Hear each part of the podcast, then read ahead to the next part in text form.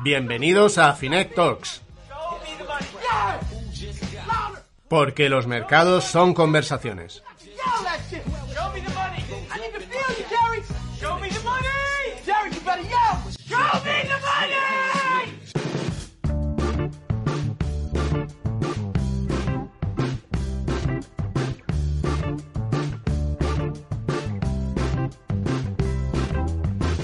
¿Os acordáis del Bitcoin?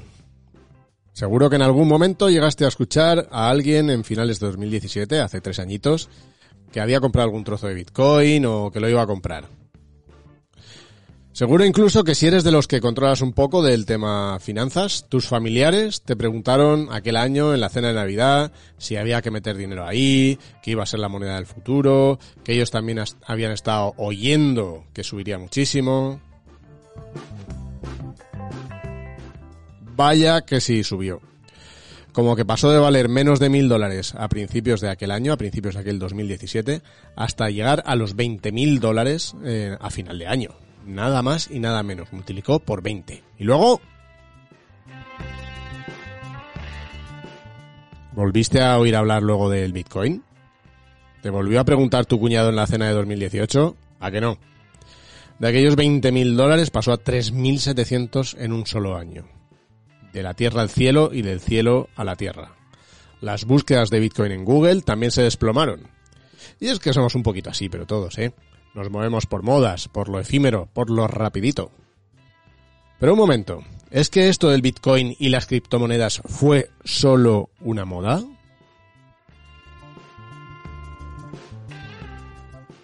Pues nada más lejos de la realidad. Ni estaban muertas ni estaban de parranda siguen vivas y coleando, y bien vivas. Tanto que están volviendo a subir a lo loco este 2020. ¿Seguirán subiendo?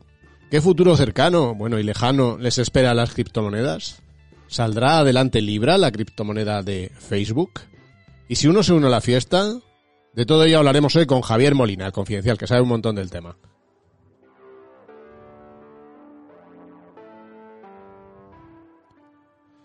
Bueno, ya sabes que Finec Talks, este podcast de finanzas, inversión, lo hacemos Carlos Alosete, Asun Infante, Carmen Alba, que también eh, está aquí con sus preguntitas, Antonio Villanueva, que también lo produce, y servidor, Vicente Baró.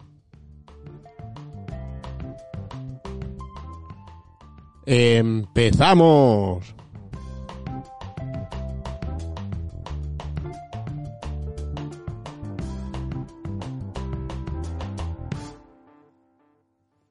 ¿Qué pasa, Antonio? ¿Qué pasa, Vicente? ¿Cómo andas? Pues he decidido que me voy a poner en huelga de sección. Ah, bueno, ya, pues ya, o sea, ya Sí, me has ¿qué te montado parece? ya un sindicato, ¿cómo está el Sí, tema? sí, sindicato ya somos un número tal, importante, de gente aquí hablando y digo, voy a, voy a- ya voy a ponerme en huelga. Madre mía. No, es broma. Simplemente Ah. esto es que estoy pensando en empezar por el principio, como debe ser.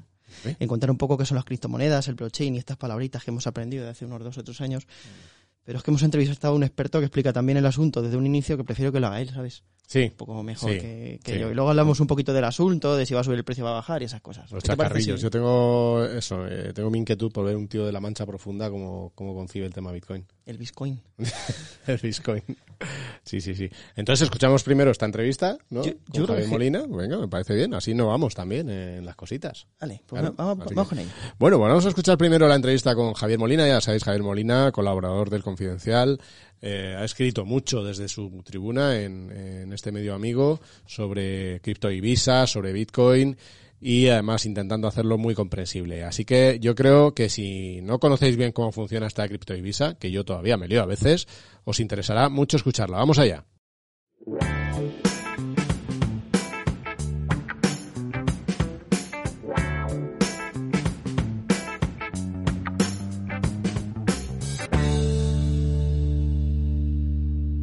¿Qué tal, Javier? ¿Cómo estás? Hola Vicente, ¿qué tal? Pues eh, muy bien, la verdad. Javier Molina es colaborador del Confidencial y es autor del libro Blockchain, eh, la revolución digital de Internet, La revolución industrial de industrial de Internet. Internet. Eh, y conocedor, eh, has experimentado y has seguido ahí, has innovado ahí en la parte del mundo financiero y precisamente cripto y visas, ¿no? Sí, ha sido un poco el, el paso del mundo clásico. Fíjate que yo he estado pues trabajando, como decías, en banca de inversión, en Societe General en concreto, haciendo derivados, haciendo estructuración de, de- de renta variable, de renta fija. Y, y al final, pues de repente aparece en el camino pues este nuevo pues criptomundo, ¿no? Donde fíjate, Vicente, que lo interesante, no obstante, ya no es Bitcoin o Ethereum, sino que es lo que se viene llamando la tokenización de todo. Buah, ya me estoy perdiendo. La Que hacia tokenización. allá, ya- hacia allá vamos, hacia allá vamos. Adiós. Pues ahora ya eh, mi hermana que estaba oyendo después ya se ha perdido. La tokenización. Ahora mismo lo, La tokenización. lo intentamos eh, sentar. Vamos a ir primero por Bitcoin, es lo que todo el mundo ha llegado popularmente, las búsquedas aquellas bestiales que tuvimos de Internet, aquella fiebre tremenda que se pasó y bajó ahora, ¿no? ¿En qué punto estamos ahora con el rollo Bitcoin? eh, le han dado ya 379 muertes a Bitcoin y sigue vivo y sigue cotizando a 9.200 dólares. que no está mal. que no está mal, cuando empezó a cero. ¿vale? Ahora, por hacer un poco de historia, eh, ¿qué, qué es esto? no Cuando hablamos de, de Bitcoin, de, de Ethereum, ¿esto de dónde viene y por qué estamos aquí 10 años después? ¿no? Todo surge en 2008, fíjate, con, con la crisis financiera. ¿No? Pues aparece de repente pues un, un tipo que dice, oye, voy a unir eh, tecnología con Internet para intentar salirme del sistema. ¿no? ¿Por qué? Pues que vengo de una crisis de confianza. Vamos, Yo estaba en Nueva York cuando vi salir a los de Lehman Brothers con las Con las cajas. cajitas, estabas allí viéndoles. Estaba yo, vamos, en, en- en la- en Rockefeller Center ¿Ah, sí? viendo cómo salían de allí, Anda, ¿no? mira. Y entonces, pues en ese tiempo, lástima que no conocí Bitcoin hasta mucho tiempo después. Pero bueno, surge esa, esa crisis, si quieres, de, de confianza. Y eh, aparece, como te decía, pues gracias a la criptografía, que no es algo nuevo, es una cosa, vamos, tiene mucho, mucha historia detrás. Y surge el, el primer paper sobre el cual se, se escribe y se lanza, si quieres, pues Bitcoin, ¿no? ¿Qué intentan hacerse? Pues igual que veníamos de, del Internet de la información, años 2000, ¿no? Donde pues siempre cuento el mismo caso, pero ah, si recuerdas, eh, el primer Internet está abierto, ¿por qué? Porque nos permite, por ejemplo, con los emails abrir una cuenta sin dejar ningún dato y tener una cuenta de correo electrónico. Con esa cuenta de correo electrónico podemos transmitir información a cualquier lado Claro. de forma instantánea e inmediata. Una foto, un archivo, lo que quieras. Pero ¿qué pasa? Que realmente no me la mandas tú a mí, sino que se la mandas tú al servidor, ese hace una copia y te la manda a ti. Correcto. Entonces, eso es lo que se llama el Internet de la Información. Cuando hablamos de, de Bitcoin, y hablaremos de blockchain después, lo que hablamos es del Internet del valor. Pues de- decía que es la revolución industrial de Internet. ¿Por qué? Porque lo que se permite o lo que se quiere cuando aparece Satoshi Nakamoto, que es el seudónimo de ese tipo que creó pues, eh, Bitcoin, lo que hace es lanzar un sistema por el cual yo puedo transferirte a ti valor sin pasar por un ente intermedio. Eso es Bitcoin. Bitcoin nos da de la, la posibilidad digital sin doble gasto, ¿vale? Porque el, el tema del, del email, tú puedes mandar, o cuando coges WhatsApp y mandas una foto, se mandas a tu grupo de amigos. Claro. A 5, 7 o 40 mil. Entonces, claro, cuando tú vas a transferir valor, pues, claro, tu moneda es única. ¿No? no quieres mandarla siete veces al mismo, que entonces al final falla en algún sistema. Claro. Entonces, esto lo que hace es justo eh, establecer un protocolo, establecer un sistema monetario y que, apoyado por la tecnología que se llama blockchain, permitir que yo te pueda transferir a ti valor de persona a persona, sin pasar por ningún intermediario. ¿Y qué aporta aquí eh, Bitcoin que no aporta el euro? O sea, que decir, porque al final yo te mando a ti por Bizum unos euros y ya Pues Sí, digamos eh, eso es, es verdad que el dinero electrónico ya existe, ya lo tenemos, pero cuando tú me lo mandas a mí, es el Santander, en este caso con Bizum o quien sea, el banco intermediario, el que tiene que dar fe de que esa operación es verdad, que tú tienes el dinero y me lo manda a mí. Entonces yo lo que quiero hacer, porque venimos, acuérdate de lo que te dije, de esa etapa de desconfianza, lo que quiero hacer es hacerlo directamente, sin tener que pasar por nadie, sin tener que dar comisión a nadie, sin perder fricción por el camino. Entonces ese sistema monetario intenta justo eso. ¿Y cómo sustituye la confianza?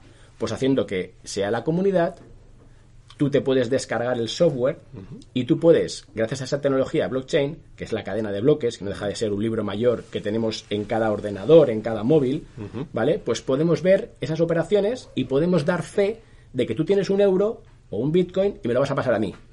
Y que una vez que me lo mandas, desaparece de tu cuenta. Pero es la comunidad la que sustituye a la entidad la comunidad central. que son millones de ordenadores que Efectivamente. dan fe como un notario. Dan fe matemática. Fe O sea, matemática sustituyes la confianza en las personas por la criptografía, por las matemáticas, que son infalibles en ese sentido.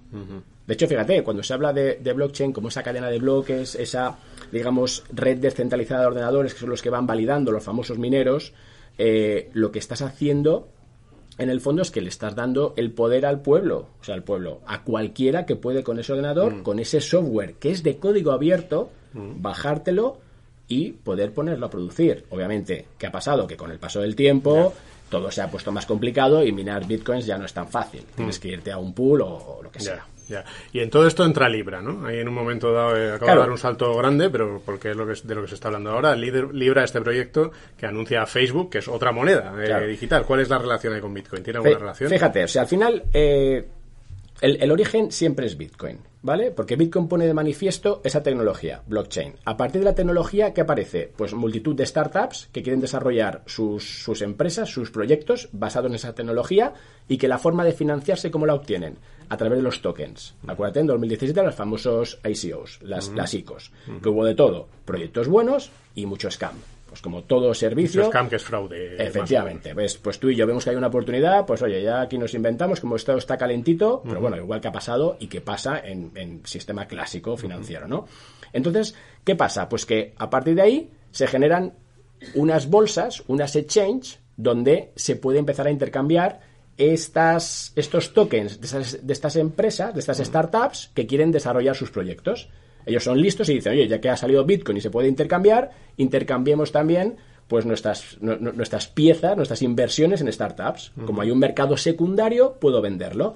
¿Qué sucede aquí? Pues que bueno, hay de todo, esto sube hasta lo que tú decías al principio, hasta 2018, que es el máximo histórico. Fíjate que ese mercado llega a capitalizar casi 600.000 millones de dólares Una barbaridad total. más que el mercado español. ¿Vale? Ahora está. Ese día, ese día me llamaron en la sexta para opinar sobre Bitcoin. O sea, Efectivamente. Sí, sí, Ese ahí día. todo el mundo, vamos, lo que- en fin, eh, hay pues una auténtica euforia. sí. Una de esas burbujas que efectivamente Y se pues, pinchó totalmente. se pinchó, pero sigue vivo. Las burbujas sí, al final no siempre mueren, sino que se. De hecho, ahora se espera pues un crecimiento incluso mayor. Total.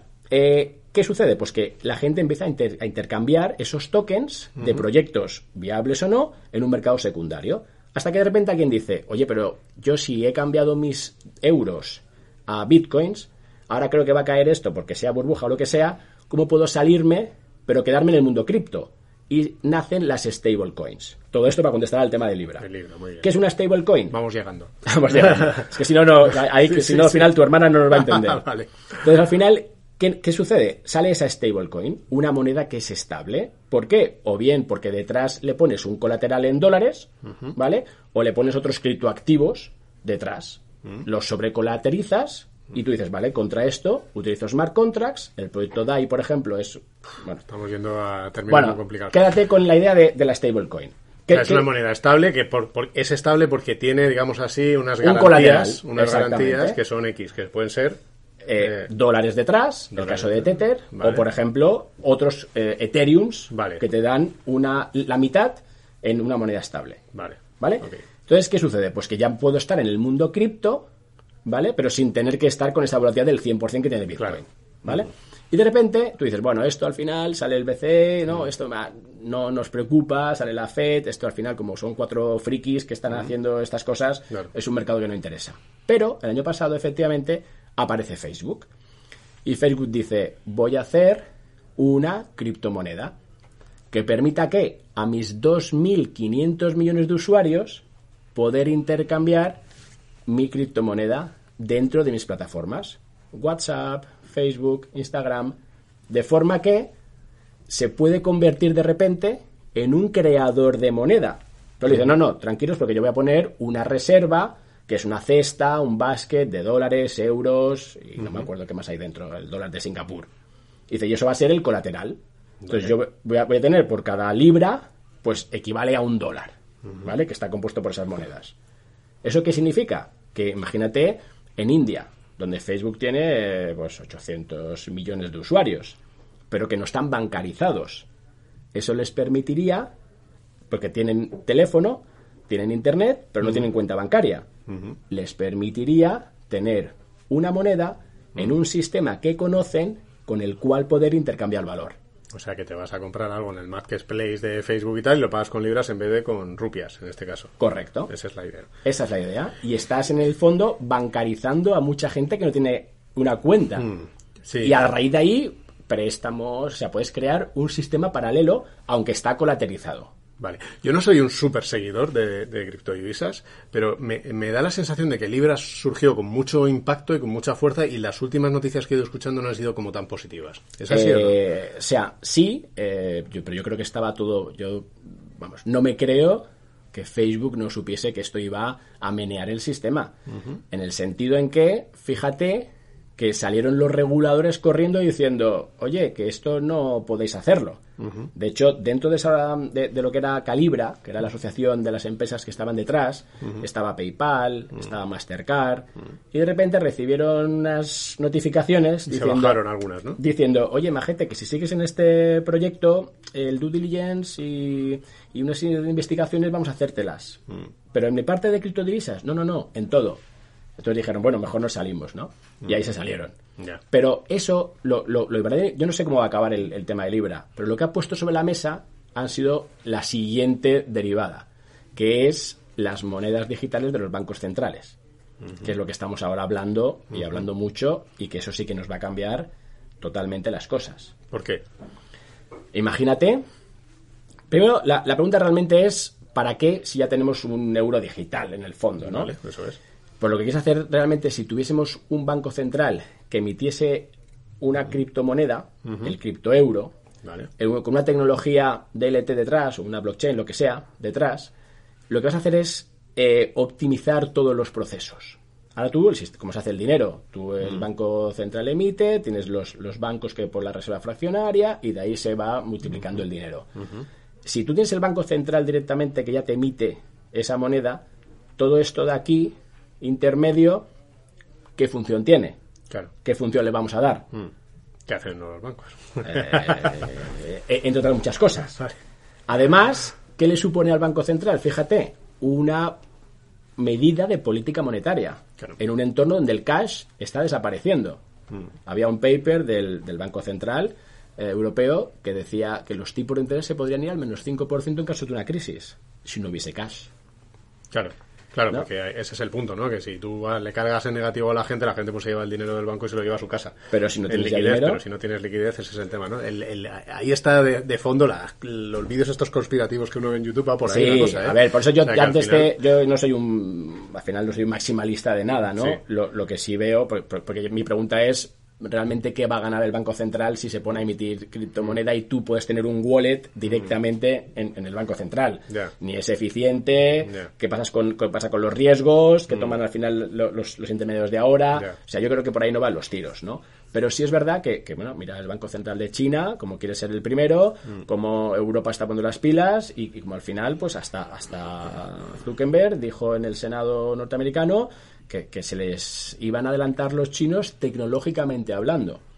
Y aparte, la brecha digital que puede crear con el resto de- de- del mundo, pues es brutal. Y también puede llevar a que países donde su moneda no es fiable, Ya.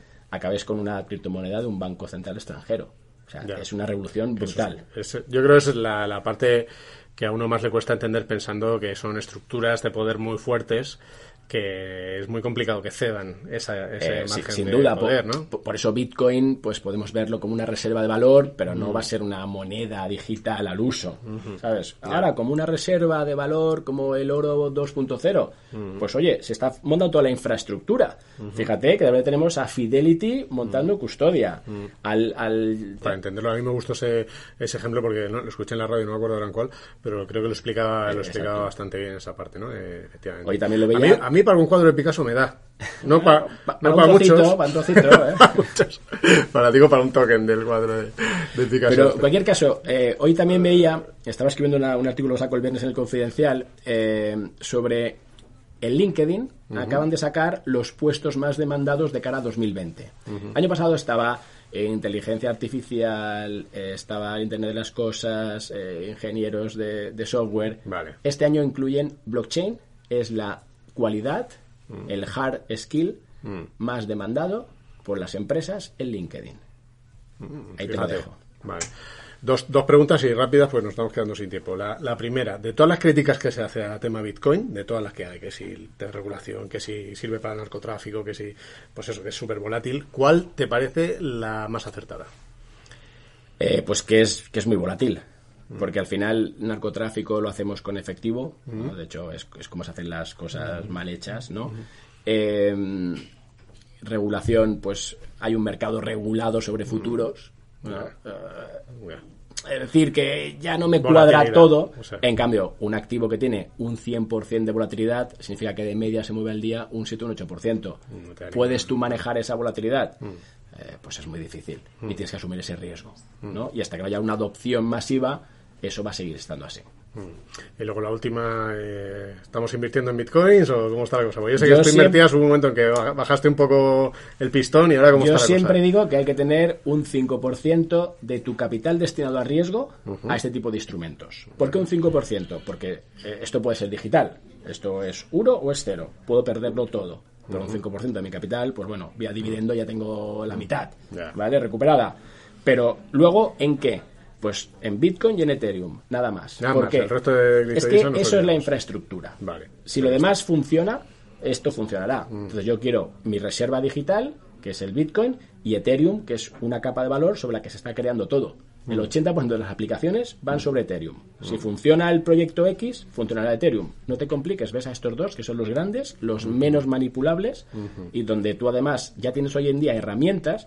Hay cosas muy chulas, Vicente, como utilizando eh, análisis de, de datos, tú puedes ver cuánta gente tiene bitcoins, a qué precio los tiene, es decir, si están in the money o out of the money, cuánto tiempo hace que lo han comprado y puedes ver en cada movimiento si son ola de especuladores o son tíos que son de mantener a largo plazo. Puedes ver las ballenas, esas blancas que hay Y que puedes tienen ver las ballenas. posiciones Mira, intotheblock.com. ¿Cómo, cómo? Intotheblock.com. Pues ahí está, lo dejaremos también en las notas del podcast eh, para que podáis consultar esta Lo- es que nunca en la historia de, otras- de- de sí, eso activos sí, hemos llegado a esos detalles. Tú sabes que Telefónica tiene, pues no sé, un millón de accionistas, pero no sabes ni a qué precios, ni cuándo los compraron, ni qué tiempo los, los tienen en cartera.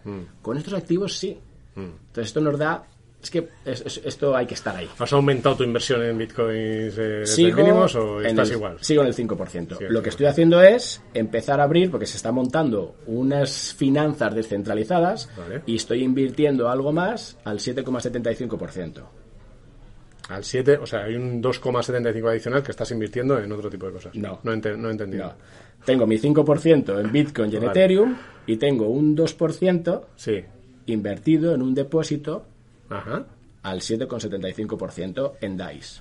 En DICE, bueno, pues Una moneda estable. Esto ya lo vamos a dejar. porque- Eso te lo dejo para otro día. Eh, sí, porque no. eh, DICE, DICE has dicho. Es una moneda estable. Bueno, muy bien. En monedas estables. O sea, yo tengo 2.000 euros en 2.000 Mm. unidades de moneda de, de stablecoin, las que hemos hablado antes, Vale. que tienen colateralizado detrás unas historias, otros Y te da un tipo de interés del 7,5 en este caso. Exacto. ¿Por qué? Porque los que yo invierto se los prestan a otros al 8,75%. Ostras, eso suena a Poncio, ¿no? No, eso suena al sistema financiero clásico. Tú haces un depósito y el banco le presta el dinero a otro. ¿O no? Pero para darle al otro más tipo de interés con lo que te ha dado a ti, con lo que tú has puesto. No, tú lo que haces es que el banco presta el 10 y a ti te da un depósito al 5. Bueno, ya ves que no me entero de la Hoy película, pero no. invitaremos A ver, a, espera. a Molina otro día. Esto es importante. A ver, venga. Cuando existían depósitos a plazo, Sí, ¿vale? ¿Tú qué hacías? Ibas al depósito, al depósito a plazo. ¿Qué te pagaba? Un 2%. sí. ¿Qué hacía el banco con ese dinero de tu Pues depósito? está otro. Pues ya está. Pues quítate al banco y lo hacemos directamente nosotros. Bueno, está bien, está bien. ¿Lo ves? Pero, Eso sí, con riesgo cripto. Claro, con riesgo cripto y con riesgo de que haya alguien de los de la base, efectivamente. que- No, con riesgo de que Bitcoin se caiga o que lo prohíban o que tal. Mm. Pero el Ponzi, ya te digo, o sea, en 11 años... Me ha sonado cuando me lo has contado. Dices, sí, yo me lo pagan a mí al siete y medio y el otro se lo da al otro al ocho y medio, entonces al otro al nueve y Pero medio, al otro al diez y medio, al otro al y No, no, no, no, no. Ese tipo tú lo ves y ves el tipo de, al que tú prestas y al que tú puedes prestar. O sea, al que tú puedes depositar y al que puedes prestar.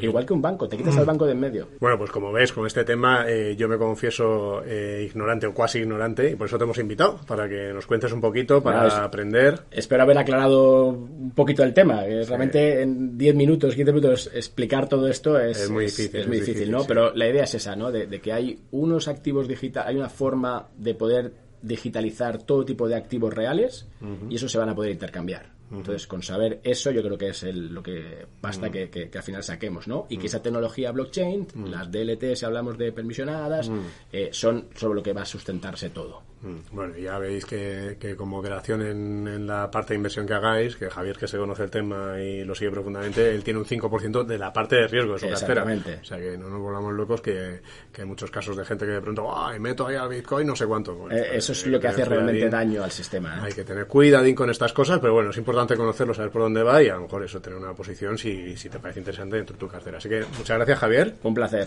Eh, probablemente te volveremos a invitar otro día para que nos hables más de cositas de estas, porque yo creo que generan, desde luego, seguro que generará preguntas, que la gente haga comentarios y tal. Así que nada, seguimos hablando. Hasta la próxima, muchas gracias a todos.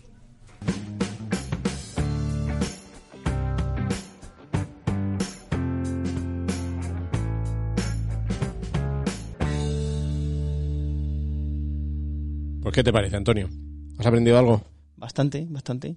Tú, a ver, lo que- eh, ¿tú, ¿tú inviertes en bitcoins? ¿Tú tienes bitcoins? No, no. ¿Tienes un e-wallet de estos? Aunque ¿Un sea por, sí, sí, aunque sea por curiosidad de, no sé, ten- ten- tendría ganas de hacerlo, sí. Después de escuchar a Javier me ha entrado Mm.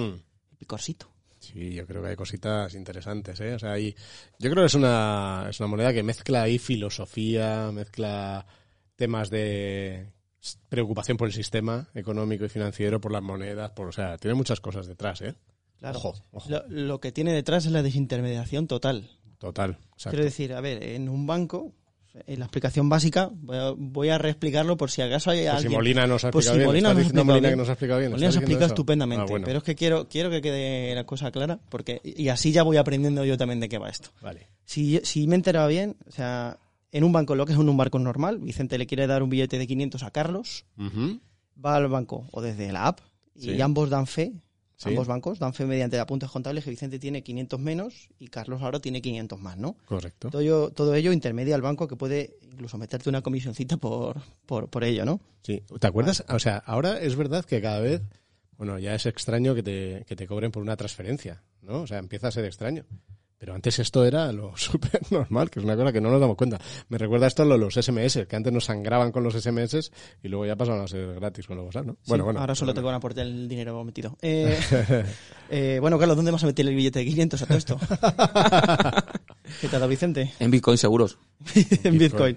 Pues a ver, con el Bitcoin, si, si mal no he entendido, no hay intermediarios, o sea, no está el banco. Y Vicente le pasa a Carlos un Bitcoin y el registro no lo lleva una entidad, sino toda una comunidad de, de usuarios o de ordenadores, eh, todos los ordenadores del mundo que están dentro de esta gran red, reciben la señal de que tú le quieres pasar un Bitcoin a Carlos, bueno, reciben una señal de que una cartera le quiere pasar un Bitcoin a otra, porque aquí no se sabe si la eres tú, Vicente, o otra Eso persona. Entonces, es decir, aquí quien da fe de que tú le has dado un Bitcoin a Carlos son miles y miles de ordenadores que tienen que validar esa operación. Ujú. Para Eso yo es. explicarme, para yo- y me intento explicar y entenderlo a la vez. Eso es. ¿Y por qué todos los ordena- por qué todos esos ordenadores hacen, hacen eso? ¿Así por amor al arte o, o- o cómo va esto? ¿Por qué? ¿Por qué lo hacen? ¿Por Creo, si mal no he entendido, que lo hacen para conseguir bitcoins, más bitcoins. Mm. O sea, no- es- hay un incentivo ahí bastante, bastante potente, que por cada bloque de transacciones que se valida se consigue una cantidad de bitcoin a modo de compensación, que es lo que se llama minar, que seguramente lo habréis escuchado alguna vez, Aquí en la mina estamos. en la mina. Cada, cada bloque pues se une, anterior en una, se une al anterior en una cadena, lo del blockchain, y es lo que permite la trazabilidad de cada bitcoin. Es decir, se sabe que cada transacción entre carteras en todo momento es información pública. Publicada entre los Molina, ordenadores que hay. nos ha hecho Molina esta web que podemos ver. Sí, sí. Correcto. Y todo, y todo ello con un montón de ojos vigilantes. Es decir, miles y miles de ordenadores validando cada transacción. ¿Qué Está problema bien. hay aquí? ¿Cuál? ¿Cuál es el problema? Que no sé si lo ha comentado Molina por aquí. Creo que, creo que no, pero es que hay un límite de 21 millones de Bitcoin. Y no se puede cambiar. Es decir, cuando se llega a esa cantidad ya no se reparten más. Bueno, esto es el, esto es el punto que, por el que muchos de ellos dicen que nació, precisamente para que fuera una cantidad limitada. Porque claro, con, la, con las locuras monetarias y la expansión monetaria que estamos viendo en los bancos centrales, dinero cuánto hay, todo el que quieras. Entonces, al final ya no sabes. Si de una cosa hay una cantidad limitada, tú puedes eh, establecer con más certidumbre un precio que está dispuesto la gente a pagar que si es ilimitada. No sabes cuánto hay. Entonces- Y se supone que ya están emitidos cerca del 86 o el 87% de todos esos, de esos 21 millones. Eh, y tú dirás, se van a acabar antes que un caramelo en la puerta de un colegio. Mm. Mm, No. Eh, el Bitcoin está diseñado, se supone, para durar hasta el 2141. Mm. ¿Por qué? Te preguntarás. ¿Por qué? ¿Por qué? Venga, me lo pregunto. Sí. ¿Por qué? ¿Por qué? Pues, ¿tú sabes lo que es eh, el halving? El Javi, un, El ami- halving in the morning. un amigo mío, el Javi. El halving. El Javi. Javi. Eh, pues no, no. Y tampoco es el delantero ese del Borussia que se está hinchando a meter goles, tampoco. que aunque suene parecido. El Haaland. Eh, a ver. eh, tú- eh, es una aliada que se viene en mayo de este año. Bueno, Mm. pasa cada cuatro años, ¿no? O sea, Es- como, un cometa, una cosa. En las Olimpiadas. Cada, eh, cada cuatro años hay un halving. Eh, no es, y va a pasar este mayo. O sea, no, la final de la Champions ni la, ni la final de Europa League a la que llegue el Geta no es lo más importante No. de, este, de este mayo. Lo más importante es el halving. El. Eh, básicamente, un halving es la disminución de las recompensas que estos mineros eh, tienen, que ahora mismo eh, es eh, 12,5 bitcoins por cada bloque minado, va a pasar a partir de mayo, algunos dicen 12, he leído algún, el 23 de mayo, a- se pagará a 6,25 Mm. por cada bloque eh, validado y terminado. Eh, ¿Y qué va a traer esto? Pues eh, se supone que esto va a alzar el precio del Bitcoin. Hay gente que a partir del halving dice que va a subir un montonazo y que va a ser el doble difícil conseguir Bitcoins. Hay gente que incluso ya dice que el- la economía es previsora, Mm, como ya sabemos, adel- adelantan la subida y por eso este, este subidón de este, Mm. de este 2019 y parte del 20. Carlos, eh, tú que has visto un poquito más de qué va esto de las rentabilidades de Bitcoin y demás, eh, ¿cómo va a afectar el, este, el Javi este? Pues eh, si echamos un ojillo a lo que ha pasado otros años, como fue en 2012 y 2016, pues hubo una alza en el precio del Bitcoin del 8.000% en el primer caso, en 2012, y de un 2.000% en el segundo, según datos, según datos de Bloomberg, vaya. Vaya. Es cierto O sea, que tenemos poca, sí, poca observaciones poca históricas observación pocas, y sí. además había cuatro gatos, por así decirlo, en aquellos años, en 2012. O sea que no sabemos qué puede pasar, pero Mm. Eh, en cuanto a las rentabilidades, pues eh, hay bastantes predicciones, Antonio, eh, la mayor parte son positivas y ubican en, eh, las, las ubican en 2020 entre 10.000 dólares y 94.000 dólares. Pues no sé, yo, hombre, aquí, como siempre, lo de jugar a divinos es complicado, ¿no? Porque pues realmente, quién sabe, ¿no? Había mucha gente. Yo recuerdo perfectamente una previsión de una lista cuando estaba cerca de 20.000 que dijo 100.000. Dijo, Sí. va a llegar dentro de poco a 100.000. Y llegó a 100.000, no. Vol- volvió a 3.500. O sea que ojo también con las previsiones de que nos ponemos todos muy estupendos y muy espléndidos y nadie sabe. claro, pasa es que esto, lo del, entre lo del halving y ahora que se supone que están entrando igual algún competidor más, que el BC está interesado, que esto que hemos hablado de, de incluso lo de Libra, no sé exactamente por dónde ir los derroteros, pero igual esta vez sí que sí, pero, pero La- lo que sabemos es que la volatilidad este año del Bitcoin va a ser un poquito alta, con el tema de, del halving, con el tema de tal, no, no sabemos si vas a tirar para arriba o para abajo. Sí, pero eh, yo creo, por ejemplo, el tema es que si tú quieres invertir en bitcoins, todavía es muy complicado hacerlo, ¿no? O sea, es verdad que hay unos futuros y demás, pero no hay un fondo con el que puedes invertir en bitcoins que daría acceso al minorista. Eso está todavía ahí bloqueado. La- al regulador americano no le acaba de gustar la idea, que los gemelos Winklevoss estos, que son otros los que tienen muchos bitcoins, eh, las ballenas, ¿sabes que se llaman ballenas? Los que tienen muchos bitcoins se les llama ballenas. Que esta gente... Porque van llenas, ¿no? De Bitcoins. Perdón. Ay. Así que a, a ver qué pasa ahí. eh, pero bueno, yo sí que creo que es interesante seguirlo y lo que digo, que hay un, hay un punto detrás muy interesante. Yo, yo sabes lo que creía, que hoy vas a empezar diciendo, eh, en vez de un billete de 500, un billete de 0,055 bitcoins. ¿Qué sería eso, no? ¿0,055 o es Sí. un aboleo? No, no, no. eh, ahora mismo, 500 euros ahora mismo son 0,055 bitcoins. Nos pillamos uno entre los cinco. Yo tengo unos bitcoinsillos por ahí, ¿eh? muy ¿Ah, sí? poquitos, muy poquitos, muy poquitos. Muy poquitos. En, vamos, mínimo, me- menos que eso que ha salido ahí ahora. Pero, pero bueno, no sé, yo creo que está bien. Una de las cosas que dice Molina, que he escrito muchas veces en, las- en los, bueno, lo ha dicho al final de la entrevista, es que, eh, oye, tener un, si tienes una posibilidad de un poquito que tengas en tu cartera, ¿sabes? Poquito. Ponerlo aquí, oye, y si de pronto alguna de estas previsiones tiene, tiene suerte y acierta, Por, lo- por las risas, dices. por las por risas, los pues, oye, pues tienes ahí un dinerito. Que no acierta, pues chico, pues mira, poquito dinero, pero es verdad que hay una opcionalidad ahí que puedes meterle y mira, ya está. Yo sí, yo sí lo haría, vamos, yo creo, siempre que tengas una parte que te puedas permitir, claro, pero yo sí lo haría.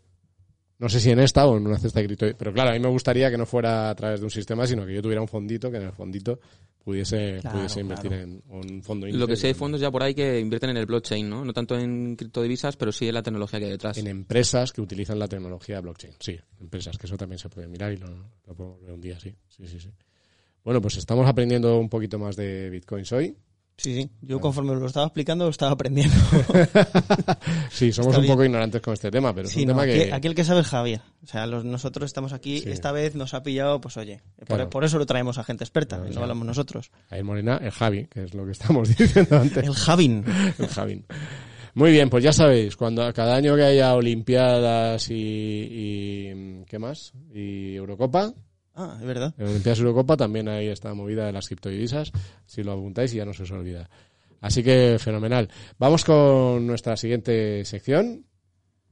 ¿Quién tenemos hoy? ¿Lo Antonio? preguntas o lo afirmas? Lo ¿Vamos pregunto. o, o no vamos? Vamos con nuestra siguiente sección. Pues venga. Que- que tenemos preguntitas, ¿no? Como siempre. Tenemos aquí preguntitas. Estamos hoy un poco empanados. Bueno, yo me he quedado muerta con esto del Bitcoin y la verdad que lo único que espero es que no me suban el precio del rebujito, Vicente, que también es en mayo la feria de Córdoba. Pues a lo mejor lo puedes pagar ahí con rebujitos.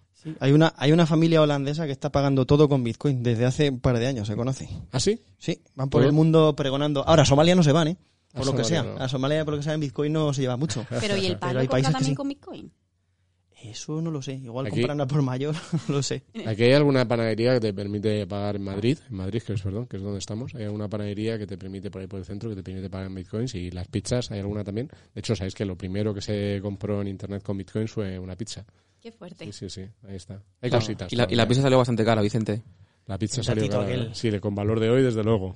¿Eh? O sea, el que se gastó los bitcoins en la pizza, si se los hubiera quedado, ahora se podría comprar una cadena de pizzerías. Casi. Ya ves.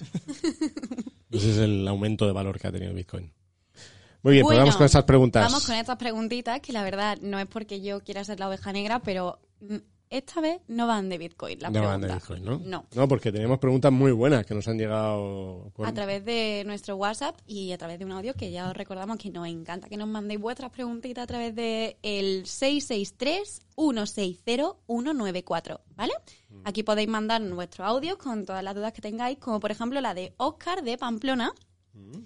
que nos decía, bueno, nos preguntaba el tema del reembolso de participación en un fondo y cómo afectaba esto a la rentabilidad. Antonio, ¿me Sí. la pone? Para adelante, vamos. Vamos con esa preguntita de Oscar. Oscar, ¿qué vida o qué? Vamos ahí con esa pregunta de Oscar. Hola, hola amigos de Finec.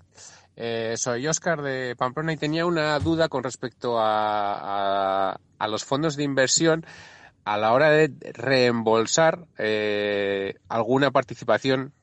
eh, ¿cómo, ¿Cómo funciona? Eh, tengo entendido que funciona que primero se reembolsan las participaciones más antiguas, pero querría saber cómo afecta, si es así lo que estoy diciendo y cómo afecta a la rentabilidad del fondo después del reembolso. Muchas gracias, saludos.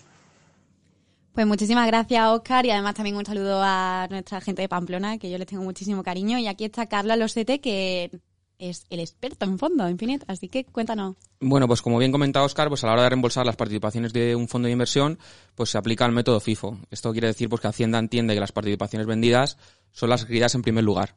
Eh, ¿Cómo afecta esto a la rentabilidad? Pues por un lado, si hemos eh, generado eh, plusvalías, pues tenemos que pasar por caja. Y este otro inconveniente que tiene es que a la hora de, de reembolsar, pues el dinero que, que, que obtenemos, pues no lo tenemos eh, trabajando para, para, para nosotros, sino que al final es para las arcas del Estado. Entonces esto va en detrimento un poco de la rentabilidad del fondo. Depende un poco también del valor liquidativo de cuando entramos en el fondo y, y el valor en el que, el- en el que reembolsamos.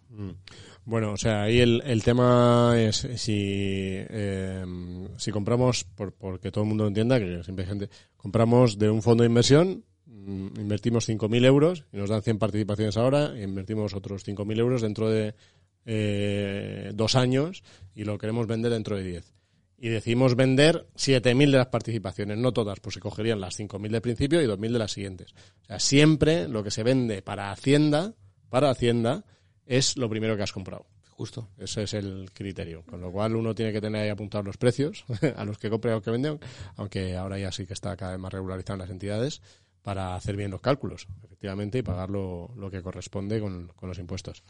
Así que recordad, yo siempre digo una cosa eh, que la recuerdo, o sea, si estás en beneficios, a no ser que quieras sacar el dinero de los fondos de inversión, porque lo necesites hacer efectivo para lo que sea, traspasa a otro. Traspásalo aunque sea un monetario, algo sin riesgo y tal, porque así evitas, como decía Carlos, pagar impuestos.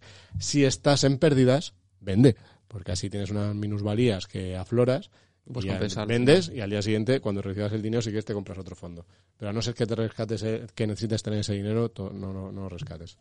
Muy bien, pues muchas gracias, Oscar, y vamos con, tenemos más preguntas, ¿no? Sí, ahora vamos con Antonio Moreno, que es un inversor particular que nos dice, bueno, hace una semana otro usuario nos preguntaba cómo hacer un- o cómo crear o abrir un fondo de inversión para su hija de siete meses. Entonces, Antonio va un paso más allá y nos pregunta el- sobre el tratamiento fiscal.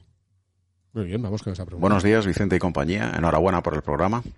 Ah, mi nombre es Antonio Moreno, soy inversor eh, particular y bastante novel. Y eh, quería hacer una pregunta eh, en torno a otra que hizo otro oyente en el programa número 19. Y es que ese oyente quería abrir un fondo de inversión para su hija de siete meses. Mi pregunta va más vinculada al tratamiento que Hacienda puede estar haciendo de toda esta operación. Me explico. El dinero que yo aporte a sus fondos de inversión realmente es dinero que estoy aportando yo, con lo cual est- estaríamos ante una donación. Para una aportación inicial podríamos entrar en situación de ir al notario y legalizar esa donación, pero si yo quisiera hacer aportaciones periódicas para eliminar el efecto de la volatilidad, Ah, tendría que ir al notario cada vez que hago una donación de este estilo. Igualmente, claro, hay que ver distintos escenarios a la hora de hacer los reembolsos, porque si mis hijos lo reembolsan, eh, sería yo el que el que tributaría por la plusvalía. Am, si lo reembolsan cuando yo ya no esté aquí, entiendo que eh, la plusvalía del muerto es la que aplica, con lo cual ellos solo pagarían la plusvalía una vez eh, que yo he fallecido o, bueno, no sé. Es una pregunta un poco complicada. Muchísimas gracias. Muy bien. Pues muchísimas gracias, Antonio. Y Pedro Palenzuela, asesor financiero de Palenzuela Inversiones Financieras EAF, ha sido tan amable de, de contestar esta pregunta. Oye, a este Antonio podríamos ponerlo por aquí, ¿no? Porque si ¿Verdad? tiene, Tiene una, una voz, voz tiene una voz de radio mejor que la mía. ¿eh? Cambiamos Sí. un Antonio por otro y fuera. Correcto, correcto. No, mejor no. Eh, Antonio, ¿cuándo te viene bien grabar? Gracias por la pregunta. Vamos a ver esa respuesta. En primer lugar, confirmar que cualquiera que sea el importe de dinero que se entregue a un hijo es considerado por Hacienda una donación, la cual está regulada fiscalmente por la Ley del Impuesto de Sucesiones y Donaciones, cuya gestión está cedida a las comunidades autónomas y, por tanto, habrá que remitirse a lo que disponga cada comunidad, ya que son ellas las que determinan los porcentajes a pagar, las bonificaciones e incluso si es necesario que la donación se documente o no en escritura pública ante notario. Se debe tener en cuenta que el sujeto pasivo del impuesto es el donatario o receptor del dinero. En segundo lugar, queremos señalar que en cuanto a la manera correcta de donar dinero a un hijo para la compra de un fondo de inversión, consistirá en realizar una transferencia a la cuenta corriente que el hijo tenga abierta en una entidad financiera para seguidamente dar la orden de suscripción de las participaciones del fondo de inversión a nombre del hijo. En el caso de que una comunidad autónoma exija que la donación se tenga que documentar en escritura pública y para evitar que cada vez que hagamos una cesión monetaria a nuestros hijos tengamos que acudir al notario, recomendamos que esa primera donación sea de un importe más elevado, de tal forma que podamos planificar suscripciones periódicas más a largo plazo sin tener que acudir al notario, con el consiguiente ahorro de gastos. Por otra parte, debemos saber que el hijo, aunque sea menor, es el titular del fondo de inversión y, por tanto, contribuyente del impuesto sobre la renta a las personas físicas en el caso de que se genere una ganancia patrimonial al reembolsar las participaciones. Siendo sus padres sus representantes legales, tendrán estos la obligación de presentar la declaración. En ningún caso el hijo deberá tributar por sucesiones, ya que la titularidad de las participaciones del fondo de inversión procede de una donación. Esperamos haber dado respuesta a las dudas de Antonio. Muchas gracias, un saludo. Pues muchísimas gracias, Pedro. Esperamos que también Antonio le haya ayudado y haya arrojado luz en todas estas cuestiones. Aquí hay una cosa, eh, lógicamente esto es así, o sea, sea la donación que sea, sea la cantidad que sea, en teoría tienes que declarar. Ah, mucha gente dice, hombre, pero si le voy a hacer aportaciones de 100 euros al trimestre. Efectivamente, yo creo que aunque la ley dice que lo tienes que hacer la donación, realmente lo que tienes que ver ahí es una proporcionalidad, ¿no? No creo que en el caso de la Comunidad de Madrid o Naciones de Padres a Hijos está exento al 99%, pues no va a venir a decirle que dónde está el euro, que las... Pero eh, esto es así, la realidad es que es así, hay que tenerlo en cuenta, que la otra opción que hay es no ponerlo a nombre del hijo, dejártelo a tu nombre eh, y cuando se lo quieras hacer la cesión, pues directamente ya le haces una única donación cuando, cuando quieras pasarlo a su titularidad, que en este sencillo, en este sentido es más sencilla. Pero bueno, eh, eso es así. Ya está. Así que es cada uno al final pues, su circunstancia y que ya...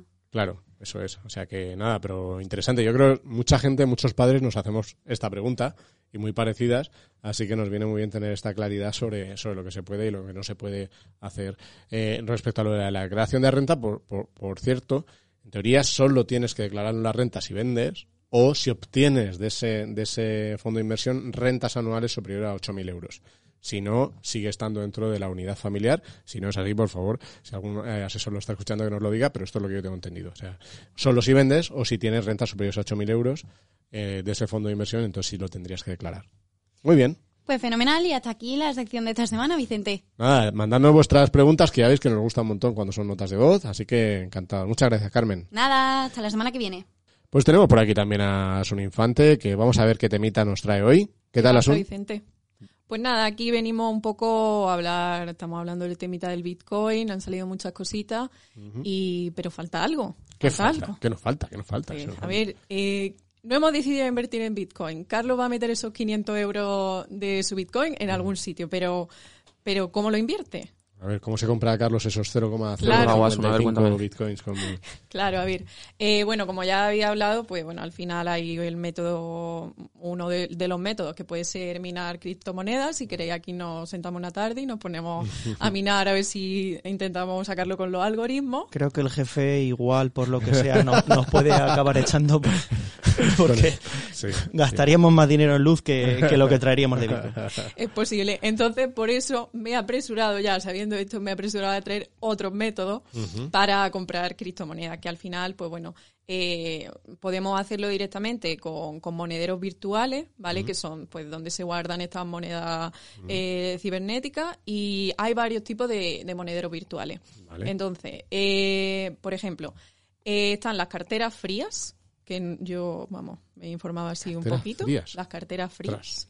¿Vale? Pues bueno, las carteras frías se supone que es la forma más segura de, de comprar el Bitcoin y es un dispositivo físico, es como un USB. Tú lo pones ahí en tu ordenador y ahí es donde se guardan las monedas. Se supone que son los más seguros por el tema de robo, porque al final tú tienes el dispositivo e introduces ahí tus claves, pero sí que son a lo mejor un poquito más complicados para hacer las transacciones y además los tienes que comprar. Y los dispositivos estos, pues bueno, eh, pueden rondar entre los 100 y los 150 euros, aunque he visto algunos más baratos por Amazon, 60, 80 euros. Y entre los más populares, eh, no sé si habéis escuchado algunos, están Tres- Trezor, se escribe Trezor, eh, Ledger o KeepKey. KeepKey. Vale. ¿Vale? Eh, luego hay otro que ya algo más fácil, no tenemos que comprar un dispositivo, ¿vale? Eh, que aquí son las, se llaman aplicaciones de cartera y estos son simplemente programas que nos descargamos en nuestro ordenador, eh, lo instalamos y simulan una especie de cartera virtual. Y aquí pues tenemos entre los más conocidos, por ejemplo, están Exodus, Jax o Bread Wallet, Ajá.